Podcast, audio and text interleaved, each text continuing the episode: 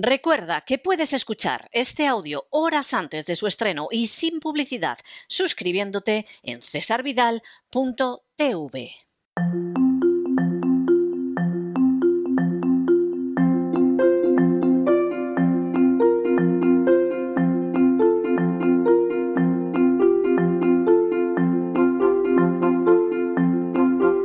Palabras al aire con Sagrario Fernández Prieto.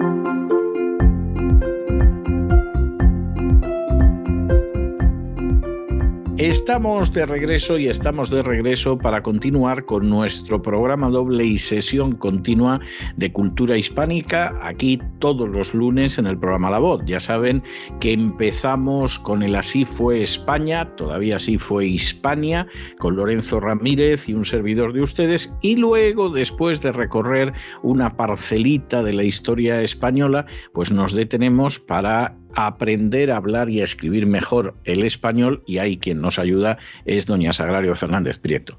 Doña Sagrario, muy buenas noches. ¿Qué nos trae usted hoy? Muy buenas noches, don César. Vamos a empezar con una palabra muy bonita, con raigambre, que nos conecta directamente, si no con nuestros ancestros muy pasados, yo creo que directamente con nuestros padres. La palabra es bonomía.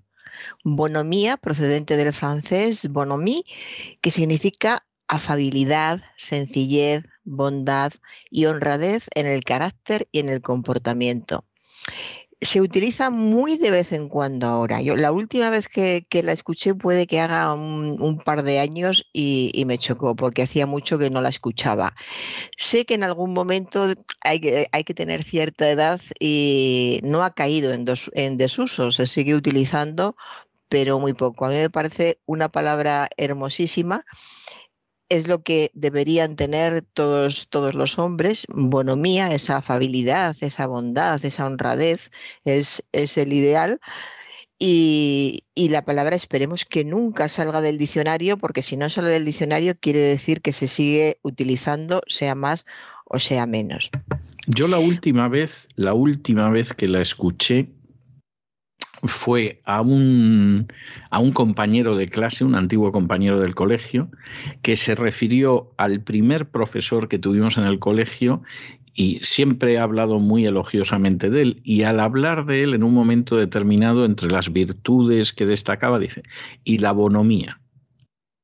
Y yo dije, mira, o sea, pero me llamó la atención, porque yo se la adjudicaría, sí, sí, yo se lo adjudicaría también a un profesor de instituto, de, bachillerato, de sexto bachillerato, que fue lo que yo hice. Y, sí, alguna vez que he hablado de, él, porque me, me, gustaba mucho hablar con él, era un gran profesor, hablaba con él a la salida, a veces cuando nos encontrábamos por Toledo, y hablando con mi hermano, yo le describía así, yo hablaba de bonomía, mi hermano se reía de mí y de mis palabras, pero aquel profesor tenía bonomía, es cierto. Bueno, pues continuamos. Vamos a dejar la bonomía mm, lamentablemente a un lado porque ahora ya viene de todo, porque hoy voy a hablar mucho de, de tertulias, de programas de debate y ahí ya sabe usted que hay de todo, hay de todo. Empezamos con una colaborada de un programa de televisión que dice, van a la, manifestación a hacer un poco de postureo. Vamos a comentar esta palabra, postureo, que es relativamente nueva para lo que significa el desarrollo de una lengua, porque llegó al, al castellano puede que haga unos 15 años. Es una palabra que procede del coloquial posturear y que significa pues una actitud artificiosa, impostada, que se adopta por conveniencia o presunción, mm, se adoptó enseguida, se utilizaba mucho y cuando el diccionario académico comprueba que durante unos años esa palabra se ha mantenido y se ha estabilizado, la incorpora. Y ya le digo que era unos 15 años que se incorporó este postureo y el verbo posturear, que aluden a la adopción de ciertos hábitos, poses y actitudes más por apariencia que por convicción. Es un neologismo que está bien formado y que por lo tanto se aceptó igual que se han aceptado otros, como ningunear o flirtear, por ejemplo. Así que aquí queda este postureo que por supuesto sigue vigente. Quizá ahora yo creo que hay más postureo que cuando se creó la, la palabra. El postureo es continuo, continuo. Pero bueno, nosotros hablamos de lengua. Y continúo con un artículo de una revista en el que hablan de Blas de Lezo, y dice una frase, Blas de Lezo infligió, repito, infligió una derrota humillante al rey de Inglaterra. infligir es una palabra que no existe el castellano. Esta es, este es un error muy común, así que atención porque es un error en el que cae muchísima gente. En castellano tenemos infligir sin n o infringir. Con, con N, pero con, es un verbo diferente. Infringir, eh, con GR, GIR al final, dos verbos diferentes. Infligir procede del latín infligere, mientras que infringir procede del latín infligere, es decir, de verbos diferentes. Infligir, que es el que nos ocupa ahora, procede del latín infligere, que significa herir golpear, causar daño, imponer un castigo, justo lo que al parecer hizo Blas de Lezo. Así que Blas de Lezo infligió, infligió una derrota humillante al rey de Inglaterra. Y recordemos ya para siempre que infringir es quebrantar leyes, órdenes, etc. Infringió las leyes o infringió, eh, sí, infringió las leyes cuando condujo a demasiada velocidad por la carretera, por ejemplo, infringir cualquier ley. Continúo con un comentarista que estaba hablando sobre lo que había dicho un, político, las palabras que había pronunciado recientemente, y dijo, lo dicen a boca llena y se quedan tan tranquilos. Esto en, lo que voy a comentar hoy son expresiones, la mayoría de ellas que me ha preguntado gente cercana o que me han llamado para decirme eso es correcto. Así que eh, alguna hay de oyente, también lo, destacaré, pero son expresiones que le han llamado la atención a otras personas. Lo dicen a boca llena y se quedan tan tranquilos. A boca llena es una locución adverbial que es verdad que se utiliza poco. Yo por lo menos lo he escuchado raramente por el centro, no la he escuchado nunca y la he escuchado en alguna ocasión que he estado viaje por otras zonas de España. A boca llena es una locución adverbial que significa con claridad, abiertamente, hablando sin rebozo, con toda propiedad o exactamente. Eso significa a boca llena.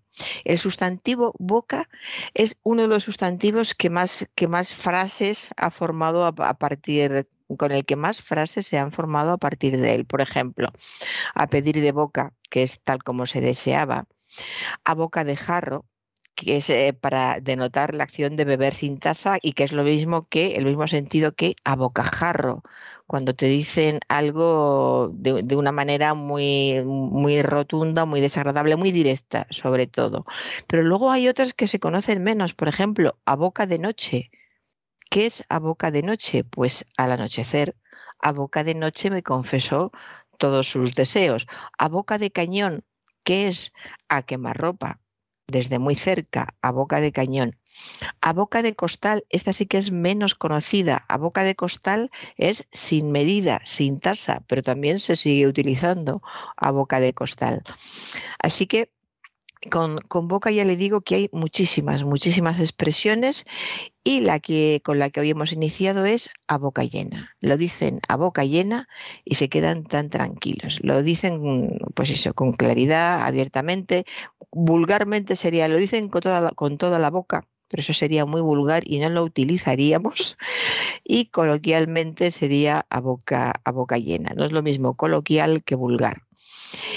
Y eh, comento ahora una duda de, un oyente que nos comenta que fue a escribir de motu propio, de motu propio, y, se lo corregía el corrector del, ordenador. Pensaba que estaba escribiendo algo, algo correcto.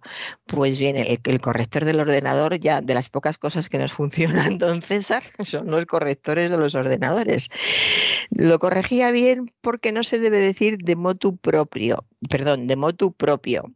Se debe decir motu propio, sin la D, sin la preposición inicial y propio con PR en la segunda sílaba, motu propio.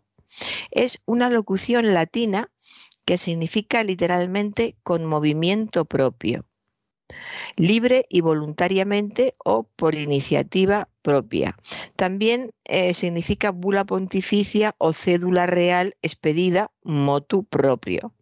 Es decir, que la expresión es eh, tal como la estamos repitiendo, motu propio, eh, propio, no olvidar la R de la segunda sílaba, que hay veces que hacen bien y le quitan la preposición, pero luego escriben propio. Muchas personas escriben propio porque cuando ven propio les parece que es un error. No, no es un error, es correcto. Motu propio. Motu propio decidieron o decidimos firmar aquel acuerdo. Motu propio. Y Continúo otra vez un analista político que dice, no tengo información sobre el respecto sobre el respecto, respecto del latín respectus, que significa eh, razón, relación o proporción de algo a otra cosa. Lo correcto hubiera sido decir no tengo información al respecto. Es decir, a proporción, a correspondencia, respectivamente, en relación con aquello de lo que se trata, que es lo más apropiado en este caso. No tengo información al respecto sobre lo que estamos hablando, entre, entre paréntesis. Y eh, con respecto también hay muchísimas locuciones. Tenemos con respecto a, con respecto de, o respecto a, o respecto de. Son locuciones preposicionales que tienen la idea general de acerca de algo o en lo que se refiere a algo. Continúo con un escritor en una entrevista. Tardo dos años en hacer cada novela. Un escritor que publica mucho y vende. Pues eh, que cualquiera de nosotros diga, tardo dos años en hacer eh, cualquier cosa, pues bueno, pero que lo diga un escritor está muy mal. ¿Por qué? Hacer es uno de esos verbos que llamamos eh, comodín, que se utilizan para, para cualquier cosa. Y las novelas, pues no se hacen. Las novelas se escriben, se redactan, se construyen, se documentan y seguramente muchas, hay muchas más eh, posibilidades. Y un escritor lo sabe mejor que nadie. Así que lo suyo hubiera sido decir tardo dos años simplemente en eh, utilizando el sinónimo más fácil, escribir, pues eso así se hacen las novelas, escribiendo. Tardo dos años en escribir una novela o si no, pues en documentarla, en construirla, en redactarla, etcétera. Pero ya digo, lo, lo, más fácil y más correcto sería escribir. Suena muy mal que un escritor con bastantes novelas publicadas piense que los libros se hacen libros se escriben. Otro analista político que eh, dice en, una tertulia que Trump habla de Trump y sus antecedentes, refiriéndose a que no hubieran hecho las mismas cosas que lo que se está haciendo ahora respecto a la, a la guerra de Ucrania. Trump y sus antecedentes. Antecedente se refiere a hechos, a circunstancias, acciones. En este caso, lo que quería decir el, analista es antecesores, Trump y sus antecesores anteriores en el tiempo. Trump y sus antecesores no hubieran hecho, no hubieran hecho lo mismo. Antecesores son las personas que preceden a otras en una dignidad, en un empleo, en un ministerio, en una obra, en un encargo. Repito, antecesores.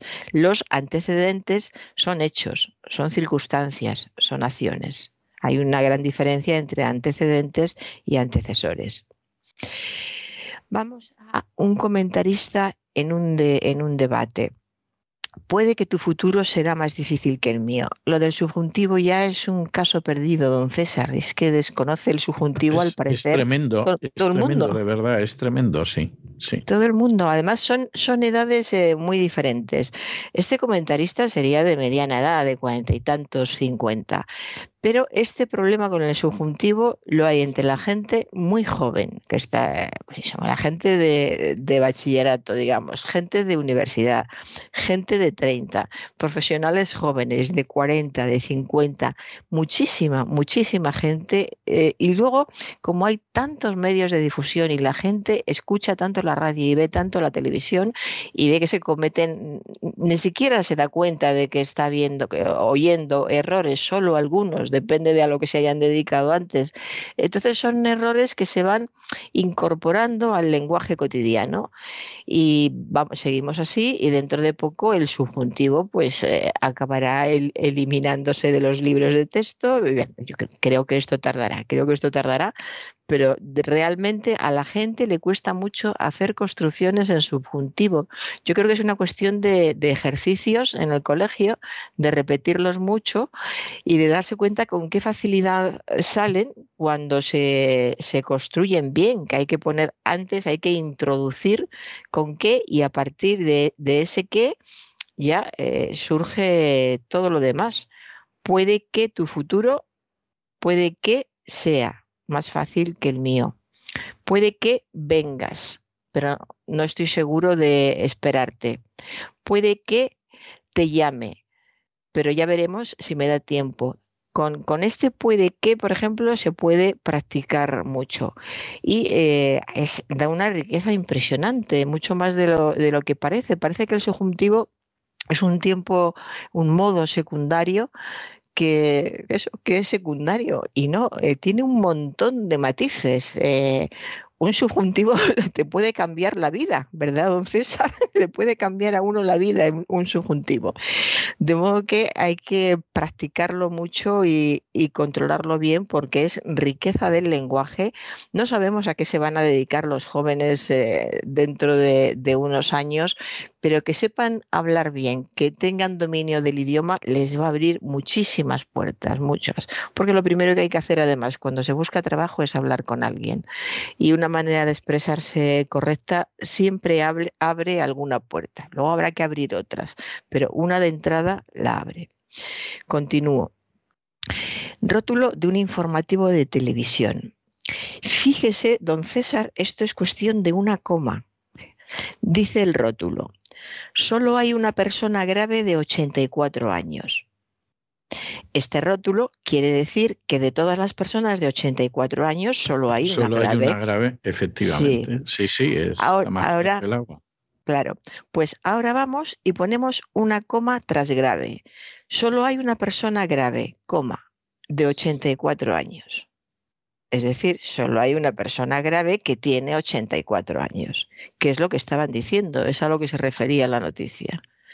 Así que fíjese, fíjense todos cómo cambia el significado de una frase por los signos de, puntuación y en, en, este caso supongo que por el contexto de la noticia pues los televidentes se darían cuenta, pero Claro, este tipo de errores se cometen en todos los, ámbitos, los signos de puntuación también están muy olvidados, también son muy fáciles de controlar, solamente hay que practicar un poquito, ver la diferencia, por ejemplo, como en este caso, ¿no?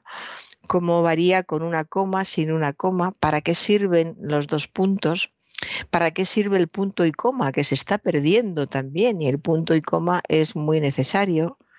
En fin, en este caso ya hemos visto el valor de una coma, cómo cambia la información por una coma.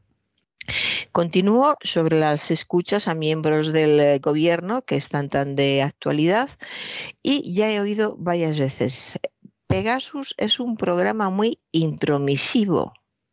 Intromisivo. La verdad es que no acabo de tener muy claro de dónde han sacado este intromisivo. Del inglés, del inglés americano, además. Sí, ya sé, lo iba a decir yo después, pero ah, de momento había empezado con el español, porque es una palabra que en nuestro diccionario no consta, no aparece en nuestro diccionario. Eh, nosotros tenemos intromisión, que significa introducirse, acción y efecto de introducirse. Tenemos intrusismo, que es actividades, ejercicio de actividades profesionales por persona no autorizada a ello, que puede ser un, un delito. Pero en, este caso la palabra correcta sería efectivamente intrusivo. Es un programa muy intrusivo. Pues lo de intromisivo lo está diciendo ya, se está generalizando. Eh, lo, lo, está diciendo muchísima gente.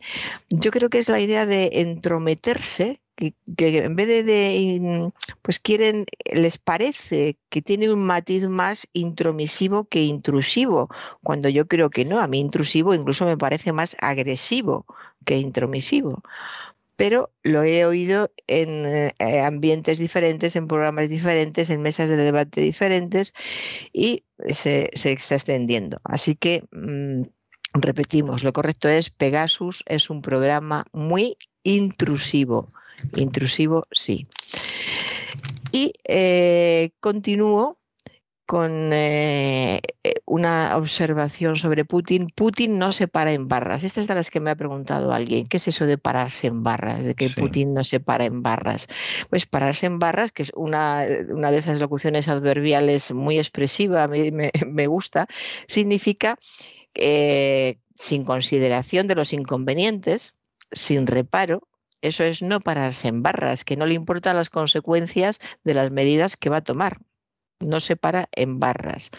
Eh, tenemos sin mirar, sin pararse, sin reparar o sin tropezar en barras. Así que Putin no se para en barras, ¿qué quiere decir?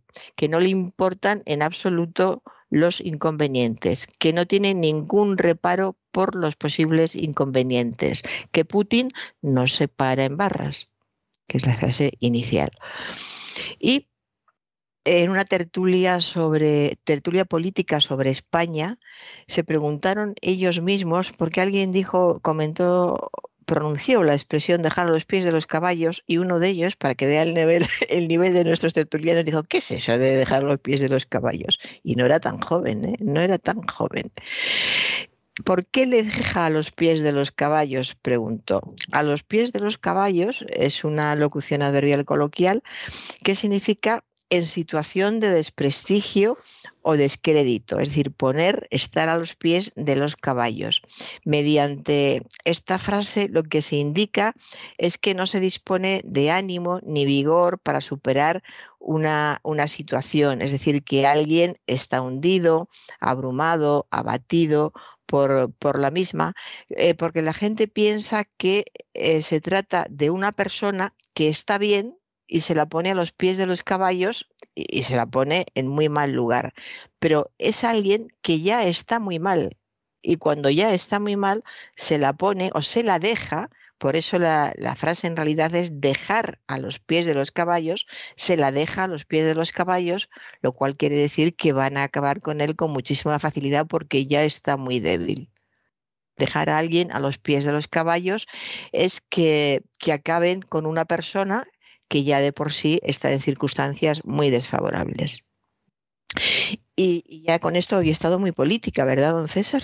Bueno, bueno, relativamente, relativamente. Lo que pasa es que hay gente que es como es, o sea, que, que, esto es lo que hay. Bueno, yo, ya que ha mencionado usted a Blas de Lezo, que es, es uno de esos héroes hispánicos que hasta hace pocos años no lo conocía nadie. Es decir, lo conocían en Hispanoamérica, pero en España no tenían ni idea de, de, su existencia. Hombre, los que hubieran estudiado a lo mejor historia de América, algo de este tipo, pero era un personaje desconocido, porque en España la, la historia de España en América generalmente pues llega hasta Cortés, Francisco Pizarro y poco más, y luego la guerra de Cuba. ¿no? Y entonces Blas de Lezo era un personaje desconocido y sin embargo hace unos años hubo quien se acordó de que existía y con eso de que había vencido a los ingleses y todo lo demás, es un personaje que se ha hecho relativamente popular. Tampoco aseguraría yo que sea muy conocido, pero, pero desde luego muchísimo más conocido que hace 30 años, pongo por caso. Entonces ha habido quien ha escrito incluso piezas sobre Blas de Lezo y yo le voy a dejar una de esas piezas eh, modernas que se llama Blas de Lezo Invictus, que mm, combina lo que es la música moderna con lo que podía ser más o menos la música del 18. ¿eh? Y, y, en fin, le dejo yo con este Invictus dedicado a Blas de Lezo y nos volvemos a encontrar el jueves Dios mediante. Pues muy bien, hasta el jueves, don César. Y con estos compases en honor de aquel al que llamaron de manera bastante envidiosa y despectiva sus compatriotas españoles medio hombre, pero que era un héroe de cuerpo entero, Blas de Lezo, hemos llegado al final de nuestra singladura de hoy del programa La Voz. Esperamos que lo hayan pasado bien, que se hayan entretenido, que hayan aprendido una o dos cosillas útiles y los emplazamos para mañana Dios mediante en el mismo lugar y a la misma hora. Y como siempre, nos despedimos con una despedida God bless you. Que Dios los bendiga. El programa La Voz es una producción de Artorias Incorporated y al amparo del derecho a la libertad de expresión no se hace responsable de las opiniones vertidas en el curso del mismo.